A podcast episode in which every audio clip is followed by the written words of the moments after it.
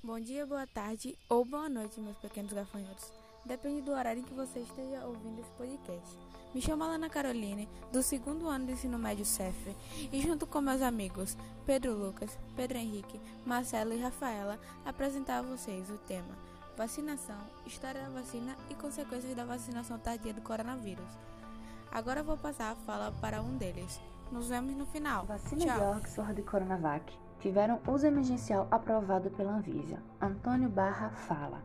Abre aspas. É com grande alegria e renomada esperança que acompanho na entrega a diretora relatora. Essas vacinas estão aprovadas pela nossa Anvisa.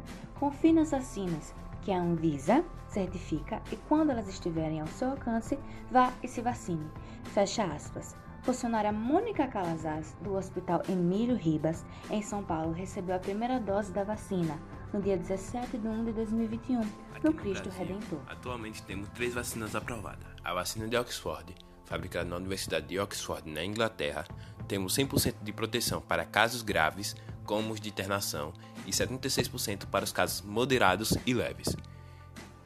Temos a vacina Coronavac, primeiramente produzida na China e começou a ser produzida no Instituto Butantan, aqui no Brasil, com a eficácia de 78% de prevenção para casos leves e moderados e 100% para casos graves, e a vacina Pfizer, produzida pela farmacêutica americana Pfizer junto com a empresa de biotecnologia alemã BioNTech, tem eficácia de 97% para casos graves e 94% para assintomáticos. Cara, algumas pessoas têm apresentado resistência em tomar a vacina de Oxford.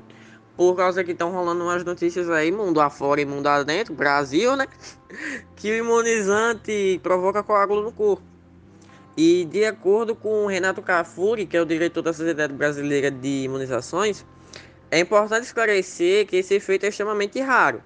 Segundo ele, a, tromba- a trombose relatada após a aplicação da vacina é diferente da trombose clássica que nós conhecemos. Tá ligado, né? A vacina seria como gatilho para uma doença autoimune que a pessoa já possui, mas desconhece. E que provocam a queda no número de plaquetas no sangue, aumentando o risco para o surgimento de trombos. Afirmou o especialista. Olá, queridos ouvintes da Rádio CEF. Agora vou argumentar-lhes sobre o plano de imunização, de acordo com o Ministério da Saúde e o governo federal, que está ocorrendo no Brasil. No primeiro grupo, trabalhadores da saúde, pessoas de 80 anos ou mais, pessoas de 70 a 79 anos e indígenas acima de 18 anos. No segundo grupo, pessoas de 70 a 64 anos. No terceiro grupo, pessoas maiores de 18 anos com morbidade. No quarto e último grupo, professores de nível básico ao superior, forças de segurança e salvamento e funcionários do sistema prisional. Explicando a vocês o plano de vacinação, poderíamos reformular ele reposicionando profissões que são consideradas essenciais para tomar a vacina mais rápido. E assim reformulando, teríamos no primeiro grupo, como ele explicou anterior, as categorias explicadas anteriormente e apenas incluiríamos pessoas que têm problemas de diabetes e pressão alta grave. No segundo grupo, incluiríamos professores do ensino básico e superior, junto com os profissionais de segurança.